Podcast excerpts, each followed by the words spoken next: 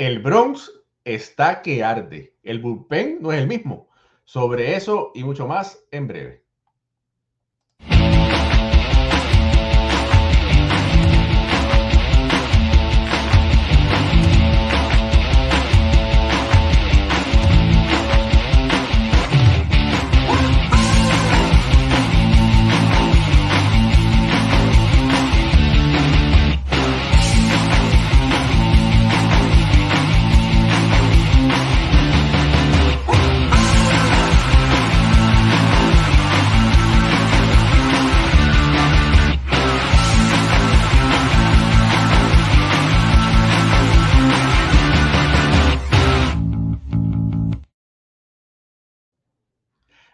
Buenas noches familia del béisbol. Bienvenidos a otro programa de béisbol entre amigos por aquí, por béisbol. Ahora, mi nombre es Raúl y Ramos, directamente desde New Jersey, la cuna del béisbol, porque como ustedes sabrán y recordarán, el béisbol nació aquí en Hoboken.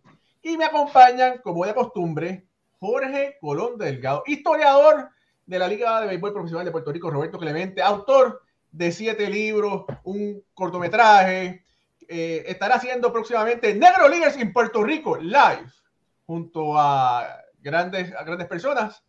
También me acompaña Alfredo Ortiz, analista de este programa, subcampeón mundial de pequeñas ligas 1986, próximo escritor de 101. Ahora sí, y son de Puerto Rico. Hoy está, hoy Ricardo Guimón está descansando porque está narrando un juego por ahí de los Yankees contra Baltimore desde Venezuela. Se la vamos a dejar pasar. Y Pucho está castigado. Me dijeron, no, mentira, Pucho, está trabajando, no puede estar aquí con nosotros. Ahora sí, familia. Malas noticias para los Yankees. La cosa está. No está bien. El bullpen, que ha sido uno de los bastiones más importantes para este equipo de Nueva York, ha pasado algo, han dado un giro de 180 grados en los últimos 7 días, 10 días, por decir así, y han tenido bajas bajas por lesiones y bajas que ofensivas, defensivas, porque los lanzadores no están luciendo, no están haciendo el trabajo que deben hacer. Antes que nada, esto es por ahora. Suscríbase a nuestro canal, denle like, compártalo y vamos a continuar. Estamos por Facebook, YouTube y las diferentes eh, podcasts eh, de las redes sociales. Dos lesiones, Chad Green y Luis Hill, eh, ambos van a estar yendo para eh, operaciones Tomillón. Y eso todavía no hemos tocado el misterio que hay ahora con Harold Chapman y Jonathan Loaizaga. Loaizaga no es la sombra de lo que fue la temporada pasada. Y Chapman, que empezó bien, ha tenido unos juegos donde no ha lucido nada bien. Y Chapman, hay que reconocer que es un posible, un futuro jugador de Salón de la Fama. Sus números son comparables a los de Billy Wagner. Billy Wagner todavía no ha llegado, pero se, siente, se, especula, se entiende que, va a poder llegar. Alfredo Ortiz. Vamos a empezar con las lesiones que está quejando no solamente a los Yankees, sino el béisbol en general. Luis Hill, Jacqueline. Sí, bueno, Raúl, eh, vamos a empezar con Chad, eh, con Chad Green, que ha sido un ancla en este bullpen por, por, los últimos, por los últimos años y estaba pasando por tremenda temporada. Este es el hombre que se encarga de sexta, séptima entrada, cuando la situación se pone eh, peligrosa y vienen los, mejores bateadores del otro equipo. Este es el lanzador que confía en él y, y viene a, a resolver esas entradas complicadas como, como bien dijiste, salió del juego en, la semana anterior, molestia en el antebrazo, en un MRI realizado, sale entonces que, que hay que hacerle la operación de tomillón, todos nosotros la conocemos bien y sabemos que, que esto le va a tomar mínimo año y quizá un poco más para, para recuperar. Una pérdida bien grande para, para este bullpen del equipo de los Yankees que que lo estaba cargando, porque la ofensiva del equipo de Nueva York no ha estado todavía al nivel que ellos, que ellos pueden producir. Sin embargo, el picheo lo ha estado cargando durante el año y comenzando por, por este bullpen que, que sólido desde el principio, cuando analizábamos, me gustaba mucho porque tenía los roles definidos de cada uno de sus lanzadores. y ahora se está viendo golpeado por, por las lesiones, así que Chad Green fuera, Luis Hill, tremendo prospecto, las veces que lo ha subido a grandes ligas, pues, ha tenido su alta y baja, pero sabemos que es un, gran lanzador y, y también entonces eh, cae con lesión y, y Tommy John, así que son dos lanzadores bien importantes para la organización que van a estar fuera. Oye, Alfredo, estábamos hablando de que Chagrin, como tú lo dijiste muy bien, es más bien relevo, relevo largo, intermedio, sexto, séptimo, séptima entrada. Hasta este momento tenía un salvado, una efectividad, efectividad de 3 en 14 partidos.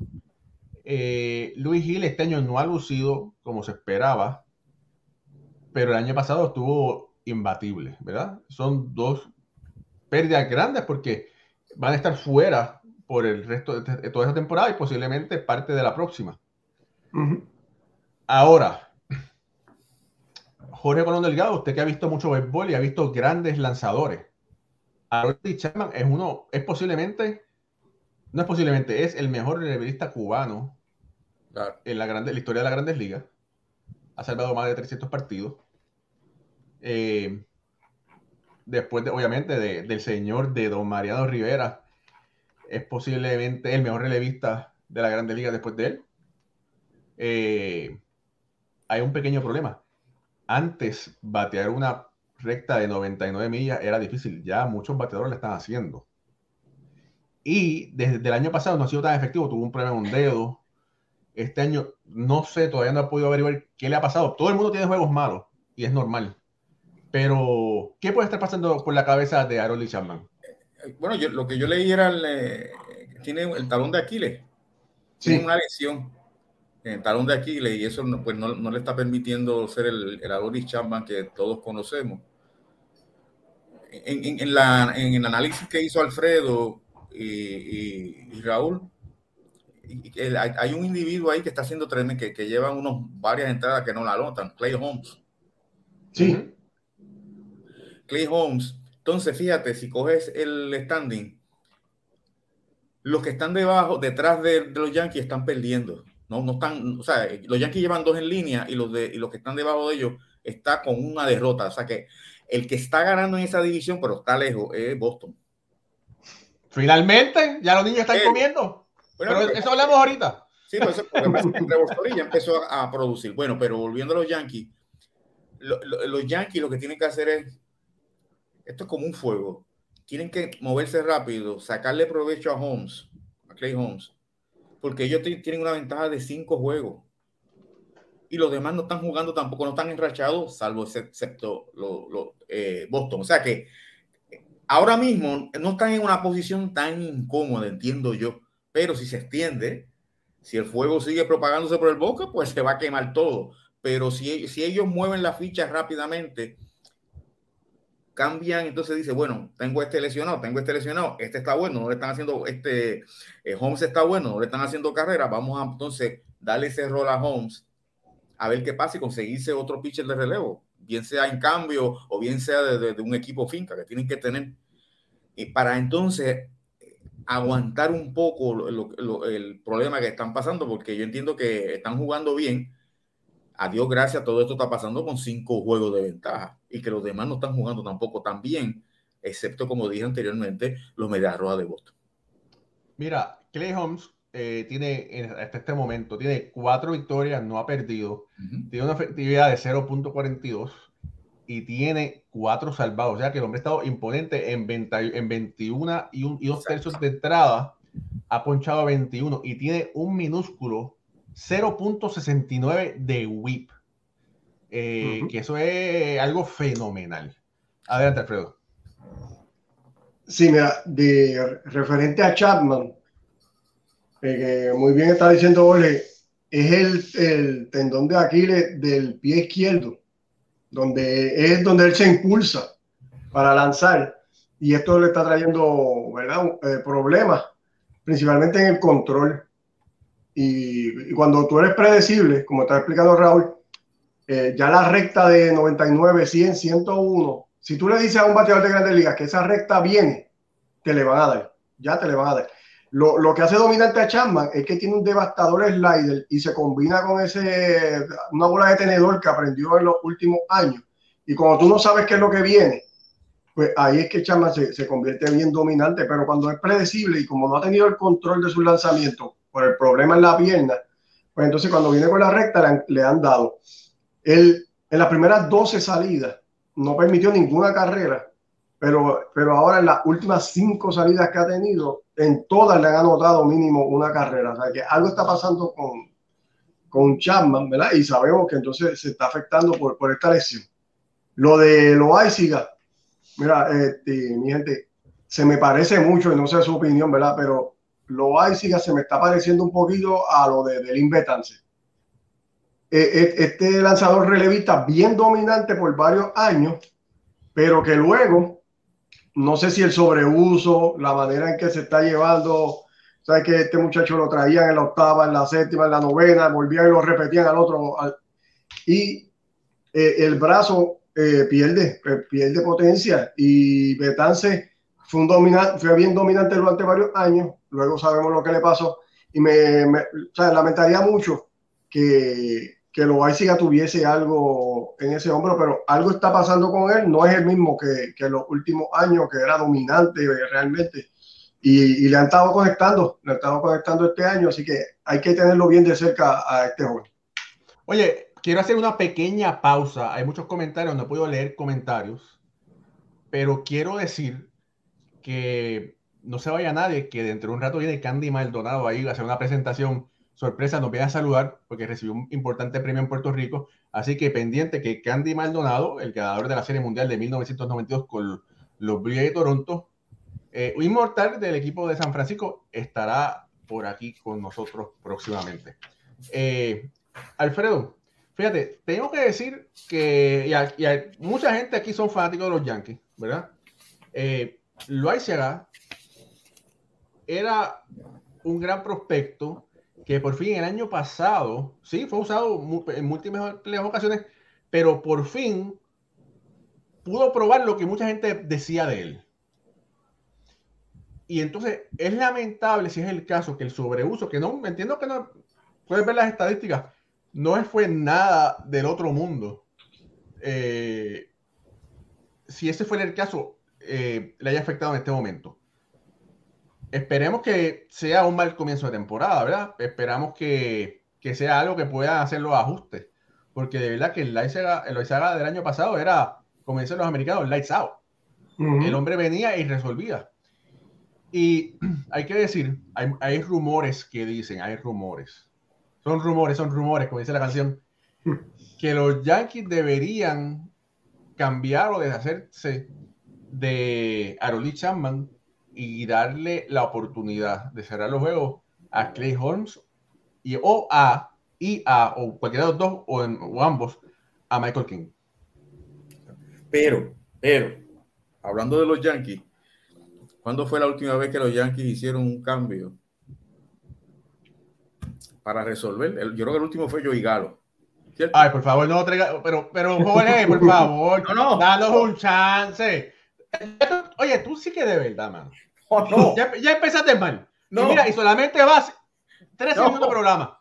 Sigo, pero es que tú sabes, es que nosotros aquí hablamos de los Yankees y es la verdad, tú sabes, los Yankees, los Yankees tienen el dinero y tienen la, el equipo finca y tienen, o sea, tienen, es como tú dices, es como no decir, yo tengo todo para hacer algo, pero como que me quedo así con la mano cruzada. Vamos a ver cómo ellos, eh, sí, no, no son como, son proactivos, son Vamos a ver que nadie pensaba que Rolly Chapman fuera a tener una mala temporada, que ha tenido un par de mal juegos, ¿verdad? Hay que ver si, si se puede, ¿cómo es? esa lesión, como estaban diciendo ustedes, del tendón de Aquiles pueda, pueda mejorar. Mira, en sus últimos, eh, hemos visto a un Chapman con problemas, te voy a decir ahora mismo, en los últimos... Eh, en las últimas cinco salidas. Las últimas cinco salidas, sí. Sí. Pero fíjate, Raúl. Pero mira, Raúl, cuando tú buscas el récord de, Chapman, fíjate cómo él, poquito a poquito, paulatinamente, paulatinamente, está subiendo la efectividad en los últimos tres años. Sí. Él va poquito a poquito y eso es una señal.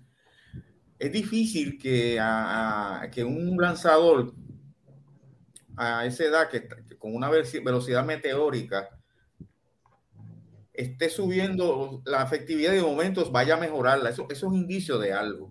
Eso es un indicio de algo. No está tan dominante. Correcto. Hay, un comentario que tú dijiste al principio de que cuando Chapman llegó era una era algo una, era una novedad. Hay, hay, un montón de Chapman por ahí en las grandes ligas. Cada día están tirando más duro. Pero bueno, recordamos la, el rostro de él cuando Altuve le dio el honrón. Sí.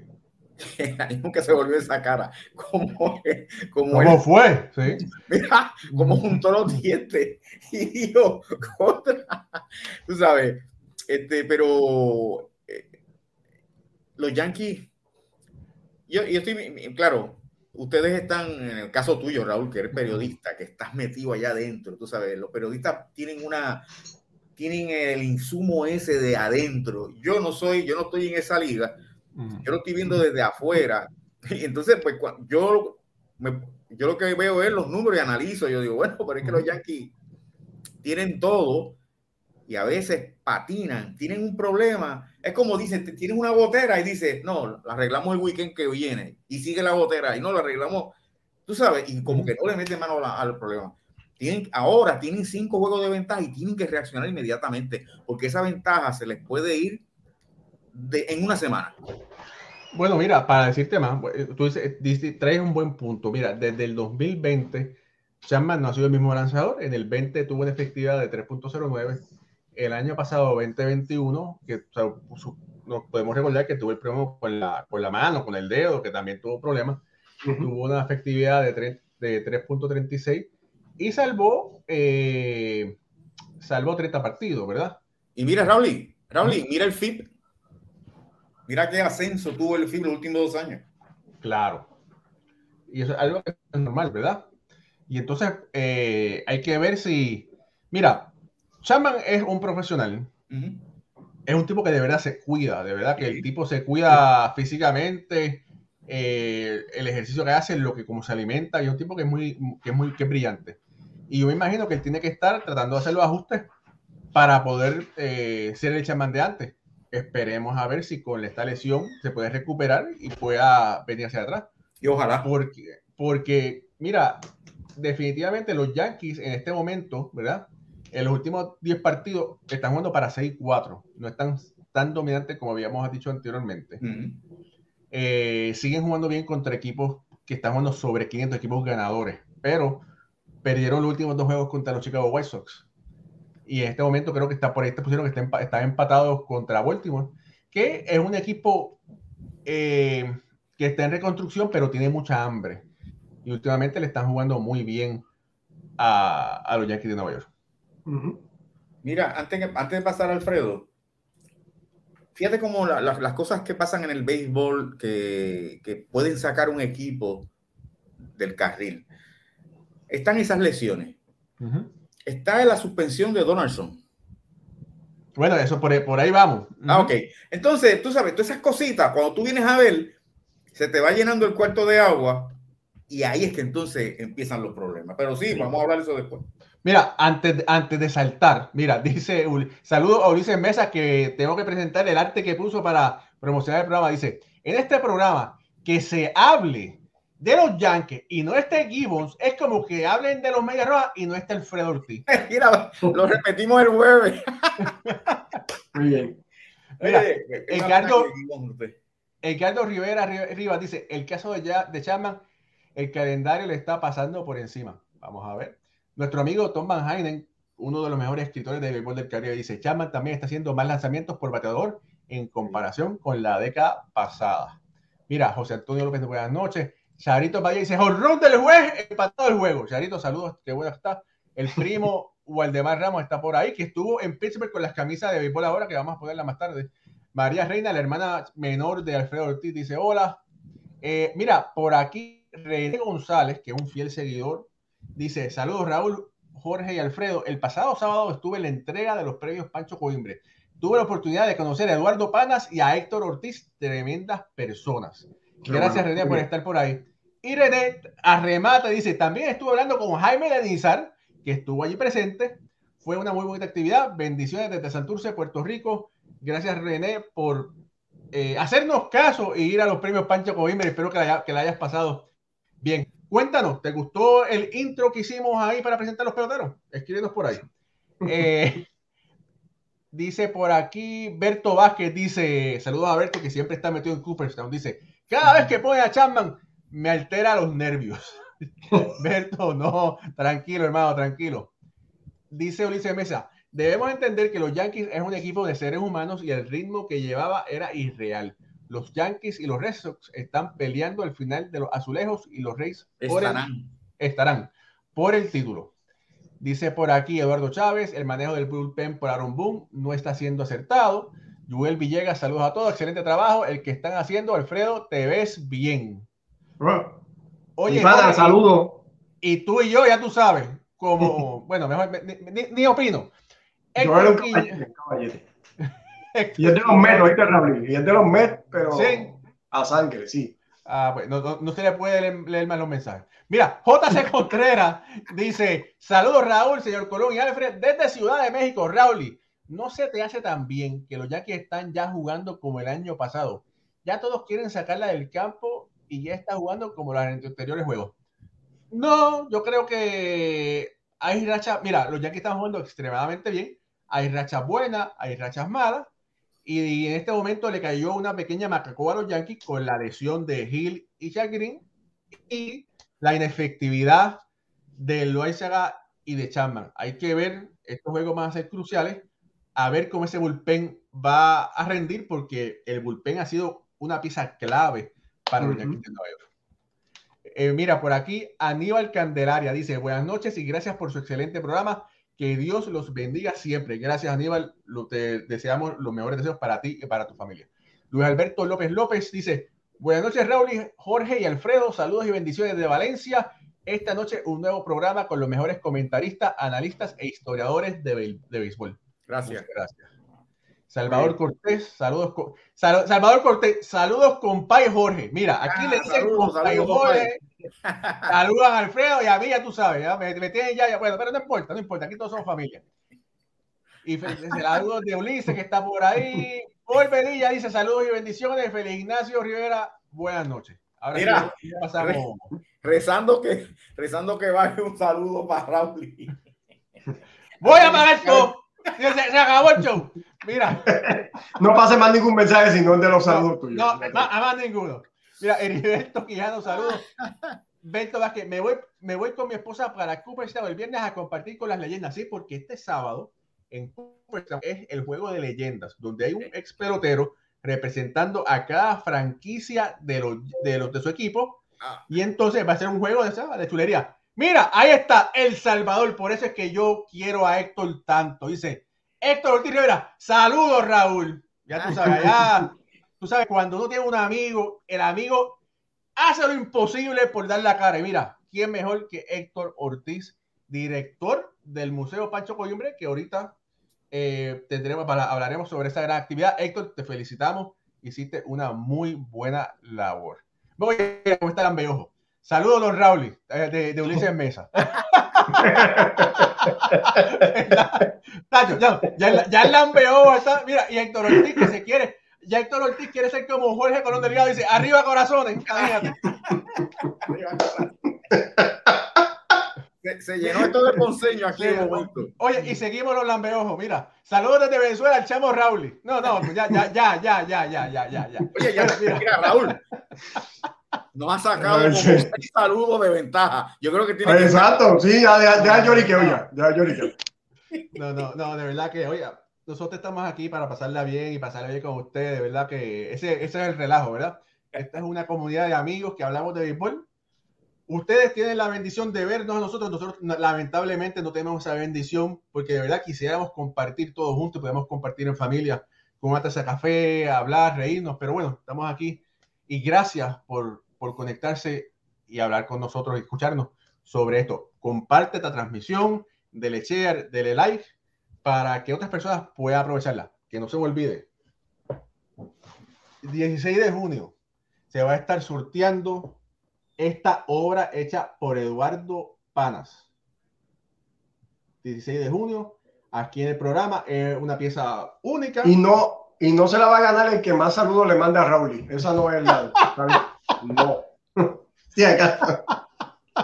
Está bien, está bien, está bien, está bien. Bueno, está, bien. Oye, mira, Quería, decirte algo, ¿verdad? Antes de salirnos de lo de los relevistas principalmente.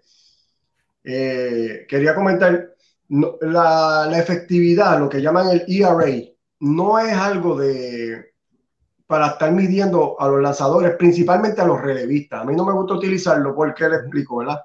Porque los lanzadores relevistas muchas veces hacen como lanzan menos entradas que los iniciadores. Si ellos tienen una salida mala, que vengan y le, le, hagan tres, cuatro carreras en una salida, y como ellos lo que lanzan es una entrada, a veces lo que lanzan son tercios de una entrada, pues entonces esa efectividad va a estar siempre, eh, puede subir. Y entonces no, no nos dice específicamente si ese lanzador está teniendo un buen año o no. Por ejemplo, Miguel Castro, que está teniendo un, buen año para los Yankees. La efectividad la tiene en 3.38 ahora mismo, pero no estaba ahí, estaba en menos de 2. Tuvo una salida mala donde Tim Anderson le conectó un cuadrangular en el fin de semana y entonces la, la efectividad pues sube, porque lo que tiene lanzadas son más que tres entradas nada más. Y entonces, obviamente, pues cuando le tiene una salida mala, aunque haya tenido tres, cuatro salidas excelentes, pues entonces, o sea que no, no, no nos fijamos mucho en, la, en el ERA, lo que llamamos la efectividad con los lanzadores relevistas, sino vamos a la, a la, métrica que les estamos explicando nosotros, el FIP, el WIP, y entonces nos va a explicar un poquito mejor de cómo está ese lanzador eh, en el año y, y, cuán efectivo está siendo. Eh, lo otro que quería decir que nos acordemos también que Raya Davis le conectó a Chapman también, así que a veces Chapman es víctima de la, del batazo largo cuando, cuando, no, cuando no está ¿verdad? Con, con, controlado y eso fue en el 2016 en la Serie Mundial. Así que este, hay que seguir de cerca cómo Chapman y cómo se desarrolla esta lesión de la, de la pierna. Oye, mira, por aquí, mira el comentario de Luis en Mesa, espérate. Yo tengo una pared reservada y el dinero apartado para el envío a Venezuela del cuadro de Clemente. Ya Ulises está preparado. Gabriel Santalí dice saludos desde Morcillo, México. Y vamos por acá. Eh, oye, ese todo eso es un, punto muy interesante sobre la, sobre la efectividad, de verdad que sí, y sobre cómo uno puede medir los diferentes lanzadores de acuerdo a su rol. Ese, ese, ese punto me gustó. Jorge. Sí, pero tú puedes, yo compro ese punto al principio de la temporada, pero no al final. No, o sea, no cuando tú terminas la temporada. Eso es como, eso es, eso es como si eh, al principio tú estás, vamos a suponer, tienes 10 turnos y diste 4 hits, estás bateando 400, claro, al principio de temporada, pero después que siguen consumiendo turnos, vas a bajar. Ese es el caso de, de, ahora, ok, no vamos a tomar en consideración eh, la efectividad porque estamos al, al principio de la temporada, pero al final de la temporada él tiene que tener una efectividad buena Búscate, búscate la, la, efectividad de Mariano Rivera, vamos. No, sube, no sube de dos porque él está. No, pero. Sí, perdóname, perdóname. No, no, sigue, termina. Él está. O sea, cuando tú llegas a 60 entradas, tú tienes que estar alrededor de los dos. Pero al principio, tú tienes razón. Ahora mismo, a un bateador o a un relevista no es para, no es para medir todavía porque es poquito y cualquier cosa te sube y te baja. Es con el transcurso de la temporada que se van acumulando esas oportunidades y ahí entonces que las aguas cogen su nivel. Tienes un punto válido. Oye, lo, que quería poner el ejemplo rapidito, eh, este Giovaldi, el, lanzador del equipo de Boston, que en la salida anterior a esta última, los Astros le dieron le conectaron cinco cuadrangulares en una entrada, le dieron seis horrones en un juego. Pues le, pero como es iniciador, él lanzó, no me acuerdo si fue ayer o él fue el sábado, lanzó seis, siete entradas en cero. ¿Y qué pasó?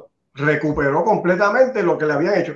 Pero para un relevista, tiene una salida mala que las van a tener todos ellos porque son humanos, obviamente. Le, le toma eh, qué sé yo, cinco, seis, siete salidas para de nuevo tener esa efectividad como se supone que esté, porque como lanzan tan poquito, par de carreras le cuesta. Sí. Eso es lo que quería más o menos traer el punto. Un punto, un punto muy bueno. Mira, por ahí están preguntando cómo es el juego de los Yankees.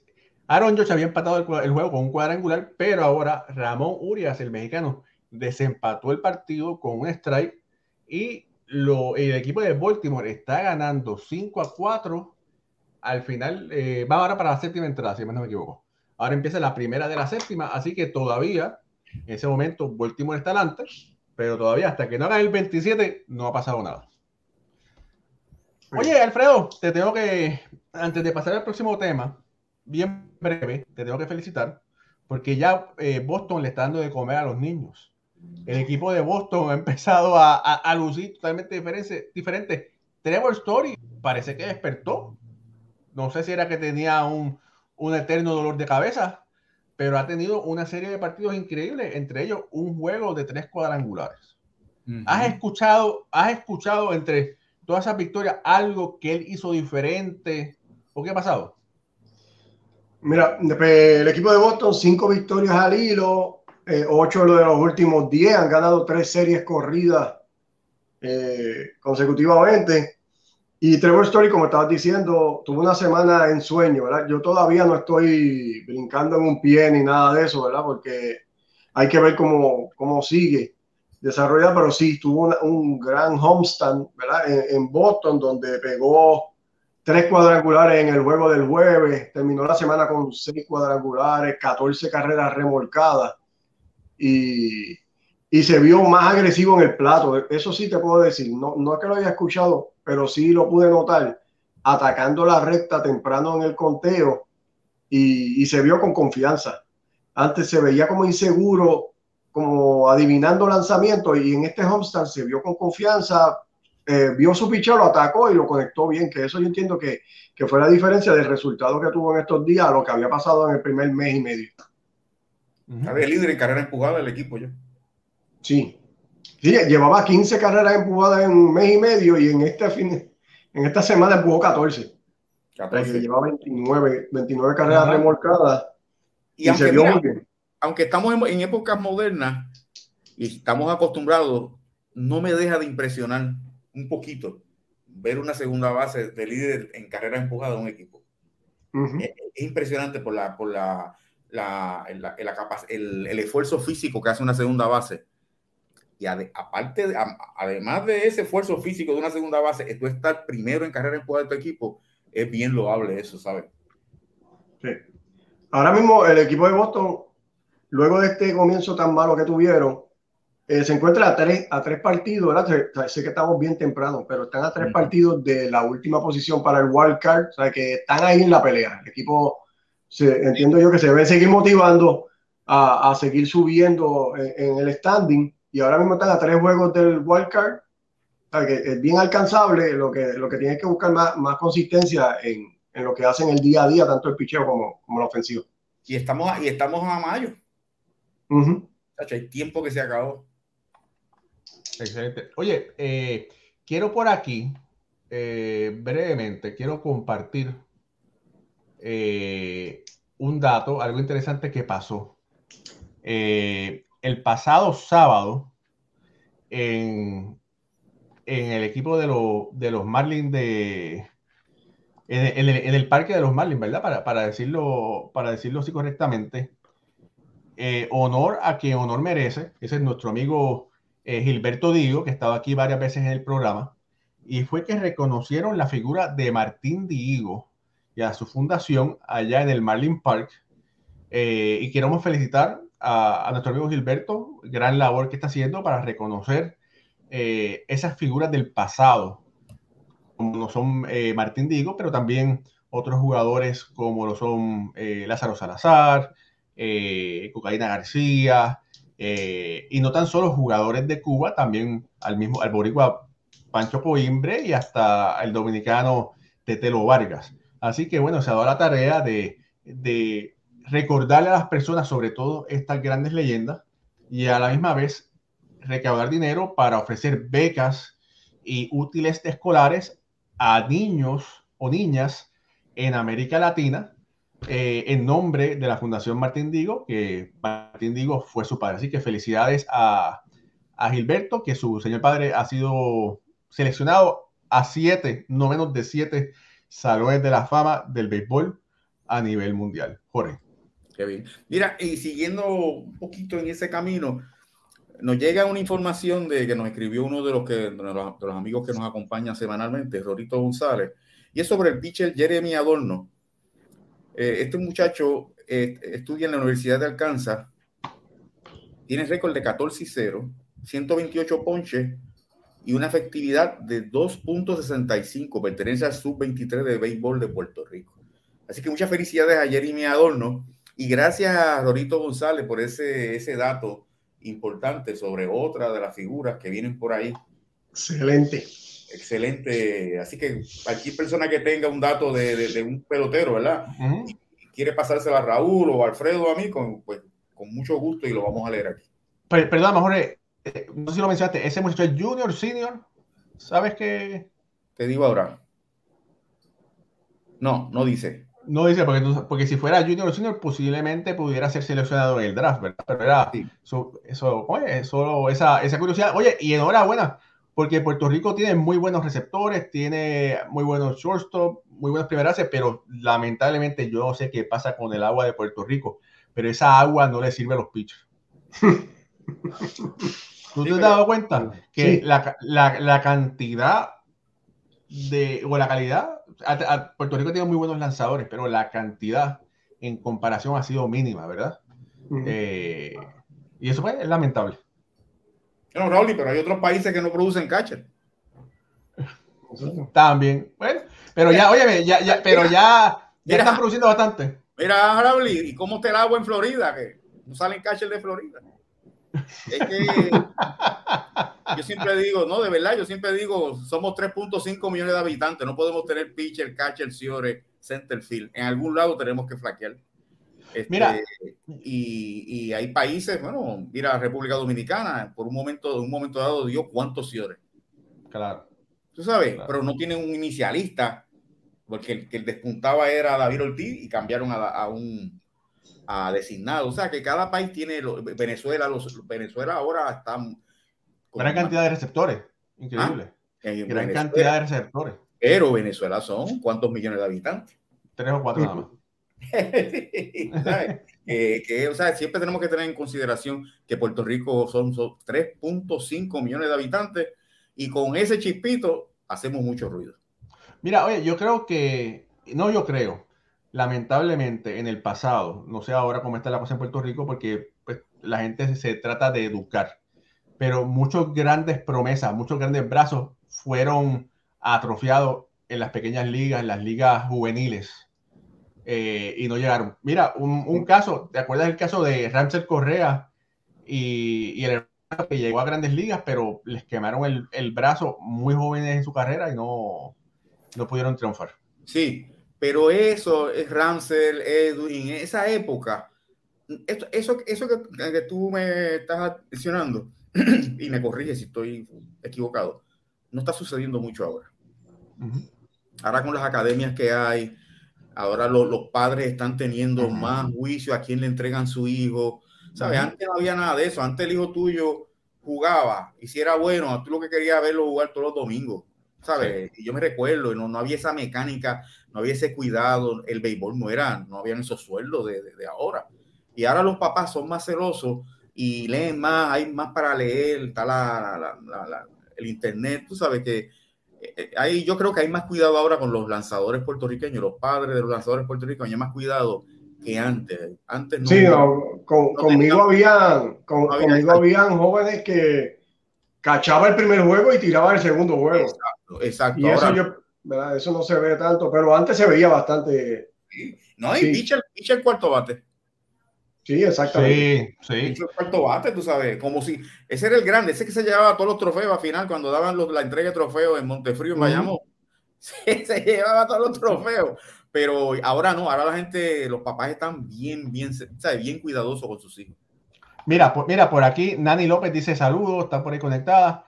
Eh, dice por aquí Jaime de que ya nos enteramos que estuvo por Ponce. Dice, buenas noches desde el Solá Morales de Cagua. El sábado pasado asistí a Ponce a respaldar una actividad de, reconocimiento a peloteros de mi época. La Fundación Francisco Pancho Coimbre la sacó del parque. Gracias a esta actividad conocí al señor Eduardo Panas Luca las pinturas excelentes y de grandes recuerdos. Gracias Raúl, Jorge y Alfredo. Alegro, me alegro Jaime. Ok, y entonces, eh, para comenzar, estoy aquí buscando algo. Eh, vamos a hacer un remake de los premios Pancho Coimbre y con eso vamos a empezar a No se vea nadie, que en cinco minutos tenemos un súper invitado. Vamos a poner aquí.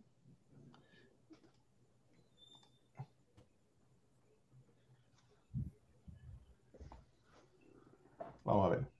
Bienvenido a los premios Pancho Coimbre 2022.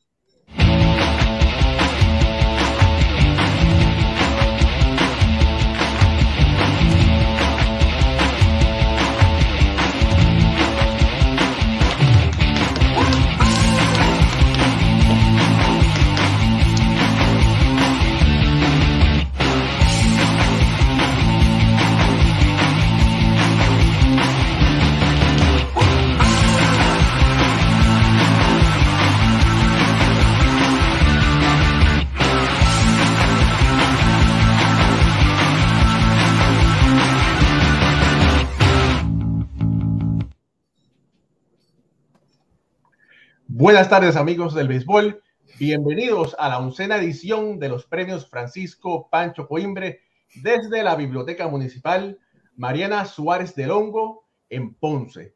Soy Raúl Ramos y me acompaña Jorge Colón Delgado y junto estaremos anunciando los laureados de este prestigioso premio. El 16 de diciembre del 2020, Rob Manfred, comisionado de las grandes ligas, anunció que finalmente las ligas negras serían reconocidas como ligas mayores. Si bien es cierto que este galardón, el, premio Pancho Coimbre, se otorga a peloteros que tuvieron carreras sobresalientes en Puerto Rico, es importante resaltar que Pancho Coimbre, uno de los mejores 75 jugadores en la historia de la Liga de Béisbol Profesional de Puerto Rico, también fue la primera gran estrella boricua del béisbol en las mayores. Hoy reconoceremos las carreras de estos cuatro excelentes jugadores, quienes sobresalieron en Puerto Rico y en las ligas mayores. Adelante, Jorge Colón Delgado. Vamos con el primero, recordado como uno de los mejores guardabosques centrales de todos los tiempos. En 1972 fue líder en hits con 80, dobles con 15 y carreras anotadas con 44. Y en jonrones en 1973-74 con 14 y 74-75 con 13. Él y Henry Ramos son los únicos en ser líder en hits, dobles y carreras anotadas en una temporada. Eso ocurrió en el 72-73. Jugó 18 temporadas en Puerto Rico con Caguas y Santurce. Ganó cuatro campeonatos con Caguas entre ellos la Serie del Caribe de 1974. De por vida ocupa la octava posición en dobles con 146 y en el año 2014 fue seleccionado como uno de los mejores 75 jugadores en la historia de la Liga de Béisbol Profesional de Puerto Rico. Igualmente, jugó 14 años en las grandes ligas con San Diego, Cachorro de Chicago, San Luis, Detroit y Mets de Nueva York Además, participó en el Juego de Estrellas de 1977. Ganador del premio Pancho Coimbre 2022, Jerry Morales. Felicidades, Jerry. Vamos para el siguiente. Guardabosque de mucho poder y gran impulsador de carreras, fue novato del año en 1978-79 es uno de cuatro bateadores en conectar 10 o más honrones en cuatro temporadas consecutivas junto a Willard Brown, Bob Thurman y Danny Walton.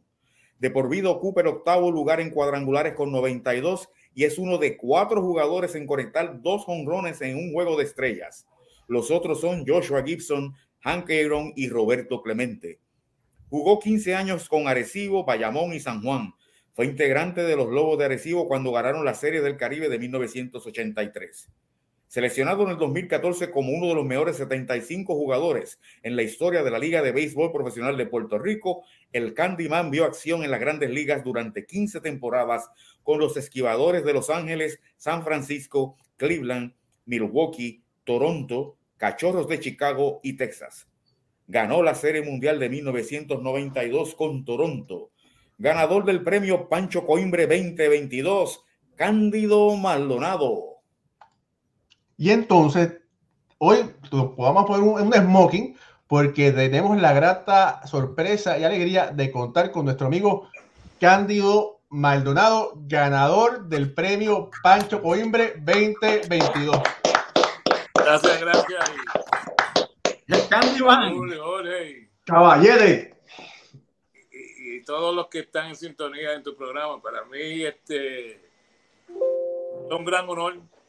De verdad que fue algo que no me esperaba, a pesar de que me dieron la noticia eh, unos años atrás, debido al COVID y la situación que había en el mundo global, eh, no se dio y verdaderamente no, no tenía la remota idea y no fue hasta que en enero tuve el placer de conocer a Raúl personalmente y, tuvimos la primera charla y ahí fue como ofreciste el libro y, y, me interesó muchísimo porque este, cuando uno comienza a leer lo que fue don Francisco Pancho Coimbre, de verdad que no tan solo un gran jugador, pero mejor aún como ser humano y de la manera que él se presentaba, era un ejemplo a seguir. Bueno, Candy, de verdad que gracias por, por aceptar venir aquí también, ¿verdad?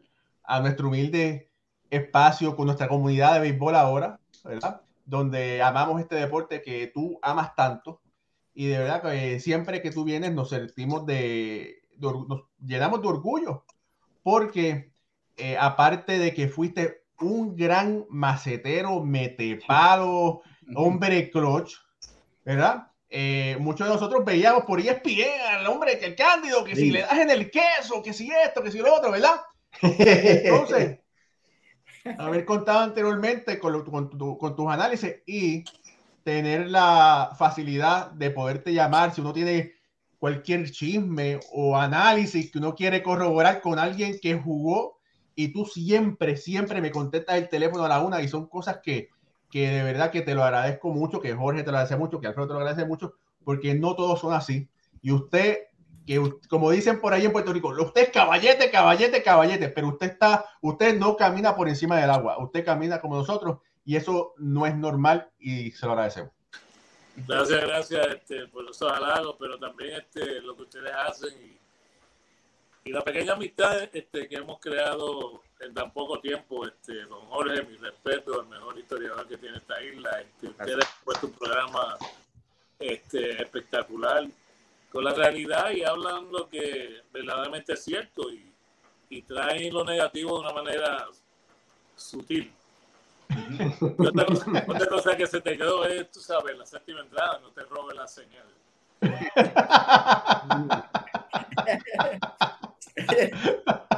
Oye, mira, Candy, yo solamente quería decir que cuando preparé la, la nota sobre tu carrera, lo que más me, vamos a decir vulgarmente, Llenar, me llené la boca diciéndolo con, con, con, lo que me salió de aquí. Esos dos honrones que diste en el juego de estrella, porque son cuatro nada más. Joshua Gibson, Hank Aaron, Roberto Clemente y Cándido Maldonado son los únicos que han hecho esa hazaña. Y me dio, me dio mucha alegría poder decir a la gente que tú eres uno de esos cuatro selección, cuatro especiales, ¿verdad? Ah, caramba. Uno de esos cuatro peloteros que logró esa hazaña. Y es una hazaña bien difícil. Dar dos honrones en un juego de estrella. O sea, que es una compañía, los cuatro, un club tremendo. Así que te felicito, Candy, y me honro eh, me honro cuando hablo contigo, me honro cuando tú me llamas. Eh, jamás pensé en mi vida que Cándido mal. Cuando tú ves el teléfono que te está llamando Cándido, tú dices, pero, ¿sabes? Yo me está llamando Cándido. Y porque yo, yo te admiré siempre como pelotero. Así que es, recíproco todo lo que nosotros sentimos por ti y, y, gracias por, por, la forma que tú eres. Este, eres especial para nosotros. Gracias, gracias. Y te voy a decir, este, y les digo a todos, ¿verdad? Porque y vuelvo y lo repito, cuando uno comienza con ese, ese anhelo de, de, llegar algún día a ser profesional, yo que resido en Arecibo, me acuerdo cuando me colaba por, o por el, la valla del lado izquierdo o la del derecho, donde estuviera el bonche de muchachos que pudiéramos apoyarnos hacer la escalera para después esperar hasta la séptima entrada. para sentarnos así pegaditos y ver el home play, porque era cuando dejaban verdaderamente abrir los portones. Pero nunca pensé que mi carrera este, iba a lograr tanto, especialmente aquí en Puerto Rico. ¿Sabes por qué? Porque desde pequeño fue lo primero que vi. La Liga de Béisbol de Puerto Rico. Este, lograr con los Lobos de Arecibo todas estas hazañas que después más tarde reconozco. No sabía que yo había conectado dos cuadrangulares hasta que hablé con usted, que me vio que yo era uno de cuatro y estar entre esos nombres, pues decía, wow, este, really, como dice el americano, de verdad. y viendo mi carrera, ser uno de los 75 mejores peloteros que ha pasado en la historia por esta liga, este, son palabras mayores. Palabras mayores, este, que cuando mis nietos tengan la capacidad para entender esas cosas, pues quizás me va a hacer mucho más feliz. Pero ahí demuestra el amor que yo tenía por, por esta isla y este último reconocimiento, este último premio, ¿sabes? Añade otra, algo que tampoco lo esperaba, algo que llegó, el pabellón, está el, Salón de la Fama de Béisbol del Caribe, eh, ahora estar entre los grandes que han pasado el undécimo año que llevan a cabo donde entran unos jugadores a recibir una placa de uno de los grandes y un señor que, por lo que leí, todo un caballero, todo humildad. ¿Qué palabras te puedo decir? Gracias a Dios por esta oportunidad. Que vida. Amén. Sí, eh, Candy, felicidades, ¿verdad? Antes que nada por, por el premio eh, fanático de usted, ¿verdad? De, de, toda la vida. Me siento muy orgulloso de estar aquí compartiendo la cámara. Eh, lo, lo, más que me gustó siempre, ¿verdad? Y mi papá me lo enseñó. Usted siempre decía que sí a Puerto Rico. No importa cuántos juegos jugaba en Estados Unidos, eh, venía aquí a, a, jugar y me daba la oportunidad a mí de ir al Paquito Montaner y poder verlo en persona, dándonos palos a los leones, pero como quiera lo veíamos y era un orgullo para nosotros. Y también cogiendo Sí, pero eso me acordaba más de los palos, fíjate. Este, eh, me gustaba mucho verlo a usted con, con, ese equipo de San Francisco a finales de los 80. Eh, tenía Jeffrey Leonard, eh, Chili Davis, Will Clark, muchos caballetes. Y estaba usted en el medio de esa alineación, empujando cajera y dando, y dando palos. Y después verte Con, con los lobos acá también, luciendo bien en Puerto Rico realmente es eh, un placer verlo jugar y luego, como dijo Raúl, ¿verdad? verlo en las cámaras comentando juegos y haciendo comentarios bien acertados. Ha, sido un placer, ¿verdad? Y una carrera bien bonita la que usted ha podido llevar y me siento bien orgulloso de que seamos boricuas y, y de todo lo que ha logrado. Gracias, gracias. Este, te digo que siguen las sorpresas, siguen anécdotas. Yo me acuerdo, este, una vez, en el 86, cuando pues, logra el cambio y voy a los gigantes, que tuve que comenzar bateando gente, haciendo esto, haciendo lo otro, hasta que finalmente vino la oportunidad, pues debido a una lesión a Jeffrey Leonard, que nunca deseé mal a nadie. Y estamos en la última serie de, de la temporada. Los gigantes no, no tenían la oportunidad, pero están los Dodgers y mi gran amigo, compadre Pedro Guerrero. Este, fue que fue uno junto a dos tibeques que me llevaron de la mano. Y estábamos en un restaurante eh, cubano en la ciudad de Los Ángeles porque terminábamos en casa. Y me dice, Maldú, mírate y míranos. Así hablaba él. ¿Quién iba a pensar el año pasado que hoy estamos cenando los dos cuartos bates de estos dos equipos? Y fue cierto, ¿sabes? Y ahí yo le digo, me gustaría llegar a las 80 remolcadas, porque en el béisbol, pues 80 ya son más respetadas que 79. Y ese día, este domingo, el último partido, Bateó un cuadrangular con la base llena ante Robert Hershiser. Y en el último turno se la saco también. Y consigo seis remolcadas para terminar con 85. Y yo mirando hacia allá, mirando a la sola como que dice, te lo dije, te lo perdiste. Pero fíjate, volviendo, volviendo a esta liga, hay algo que si a lo mejor hubiera sabido en aquel momento, y como nunca estaba pendiente a estadísticas ni números, es que en mi momento dejé de participar tres años, yo tres o cuatro años, porque ya le dedicaba más tiempo a mis dos hijas y mi hijo pequeño. Que yo creo que al ritmo que iba, podría alcanzar los cinco angulares y estar en ese grupo elite. Sí, te quedaste a ocho.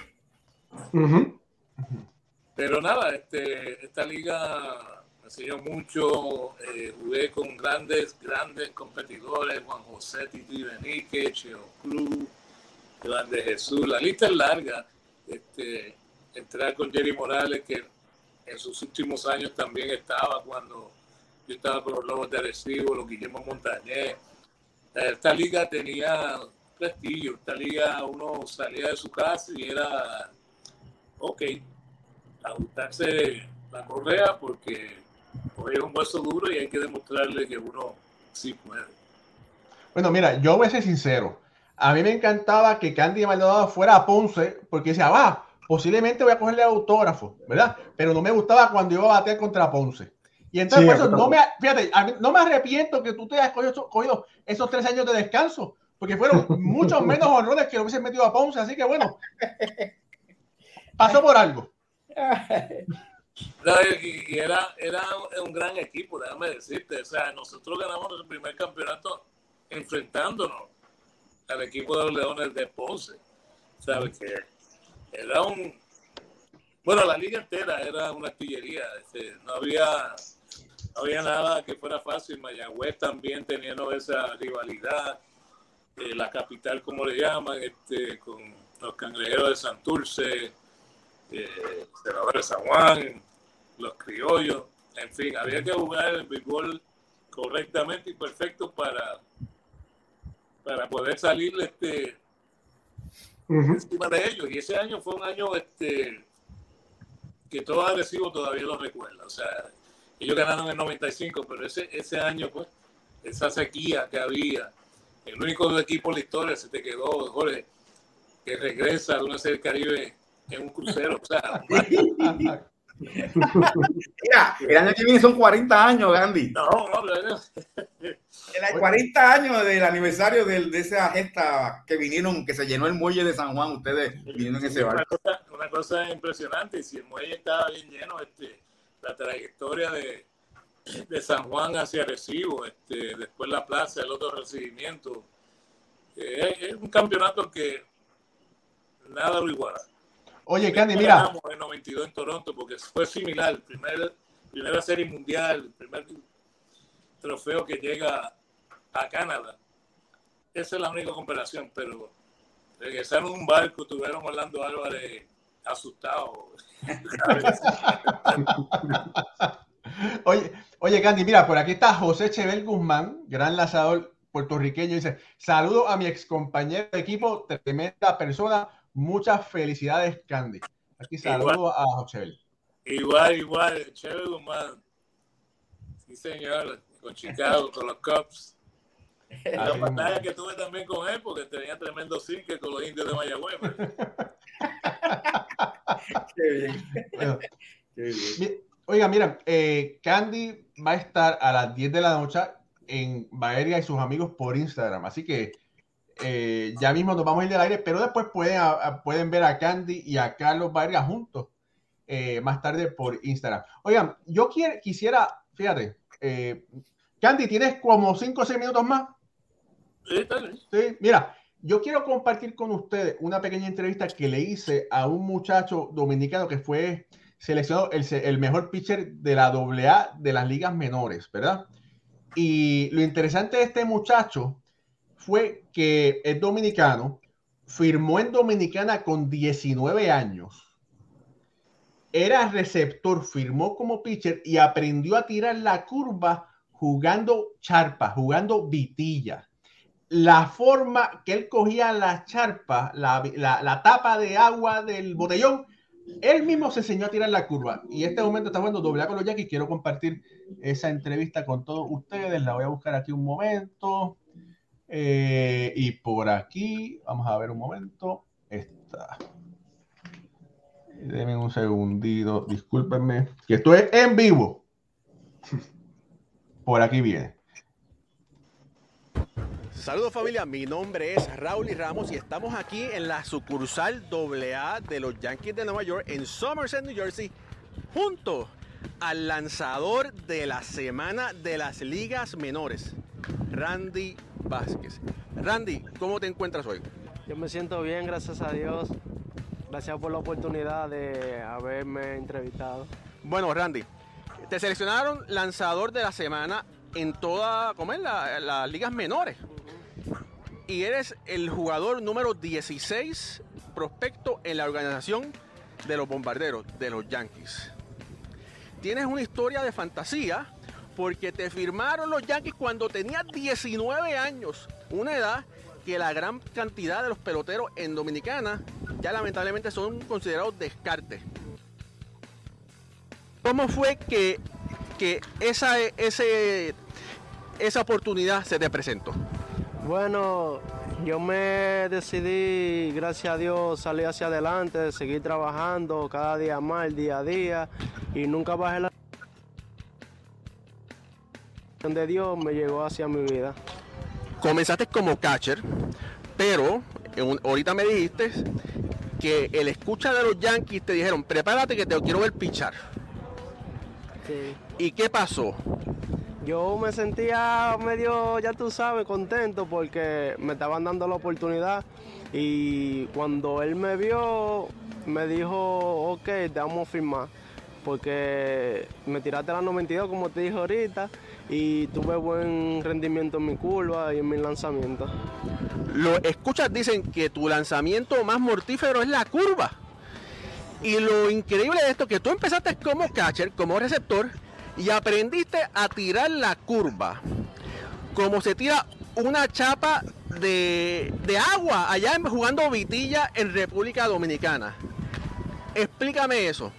Bueno, como te digo, es que yo trato de, siempre tener un buen grip en mi curva y todo eso y que la chapa, eso nunca se me olvida, como yo la tiraba en la calle, jugando vitilla, jugando placa. Es algo que si yo te pongo a decirte mucho, me voy por ahí. Enséñame el grip ahí a la cámara, el grip, el grip que tú haces, cómo, cómo coges la curva.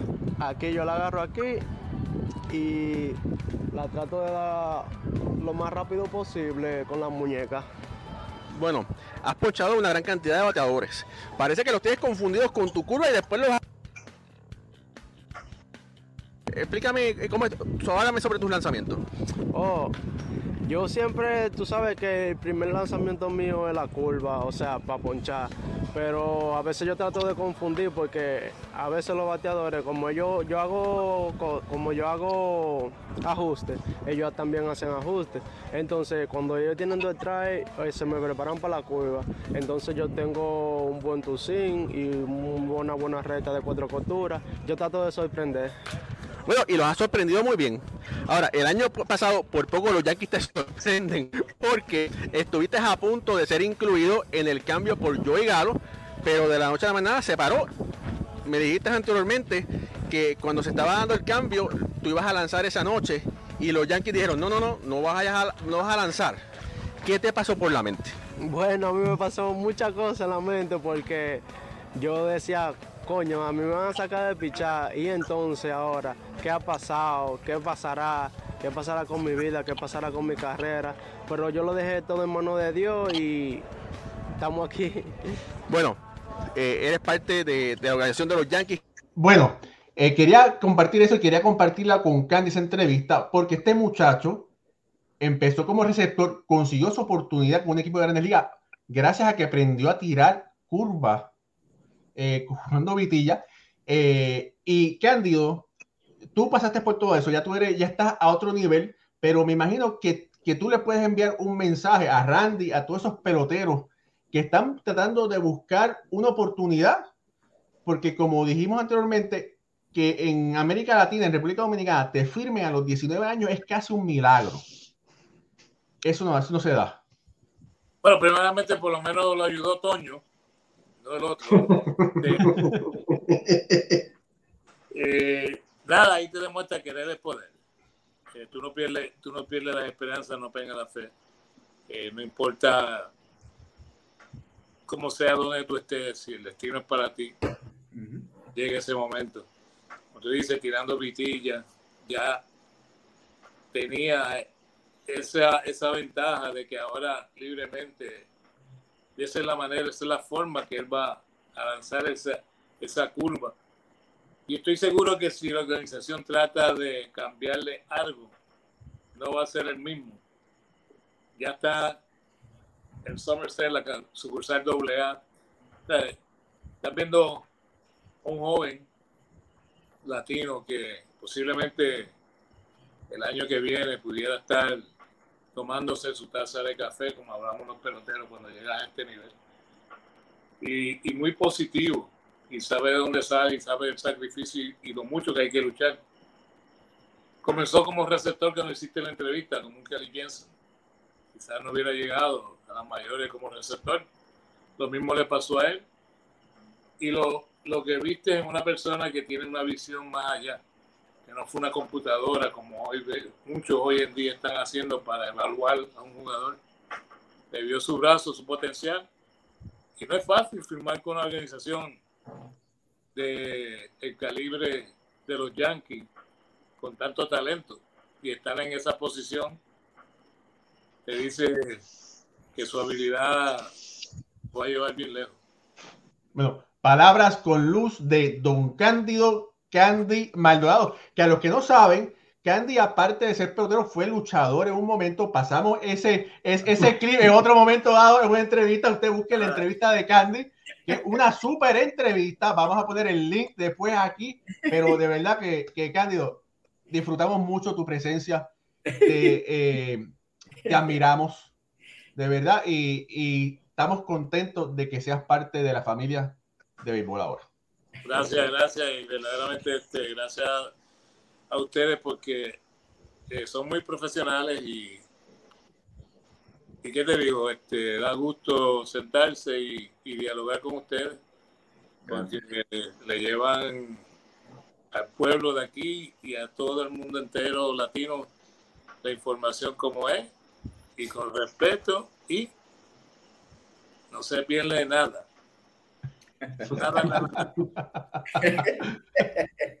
gracias, Candy, gracias. Jorge. Sí, eh, nos vamos ya, ¿verdad? Ya. y nos vamos con Candy. Nos, vamos a con Candy, qué bueno. Bueno, de parte, de, parte del gran Cándido Maldonado que estuvo con nosotros, gracias Candy, Dios te bendiga a ti, a los tuyos, a tus nietos. Tú sabes que cuando uno se convierte en abuelo, esos nietos, el corazón se lo llevan. Así que muchas bendiciones para tus nietos. De parte de Alfred Ortiz y de nuestro editor Dauli Ramos y de este servidor Jorge Colón Delgado. Gracias, gracias, gracias por estar con nosotros. Será hasta el próximo jueves cuando tendremos otra edición más de Béisbol entre amigos. Ante entonces, que Dios los bendiga.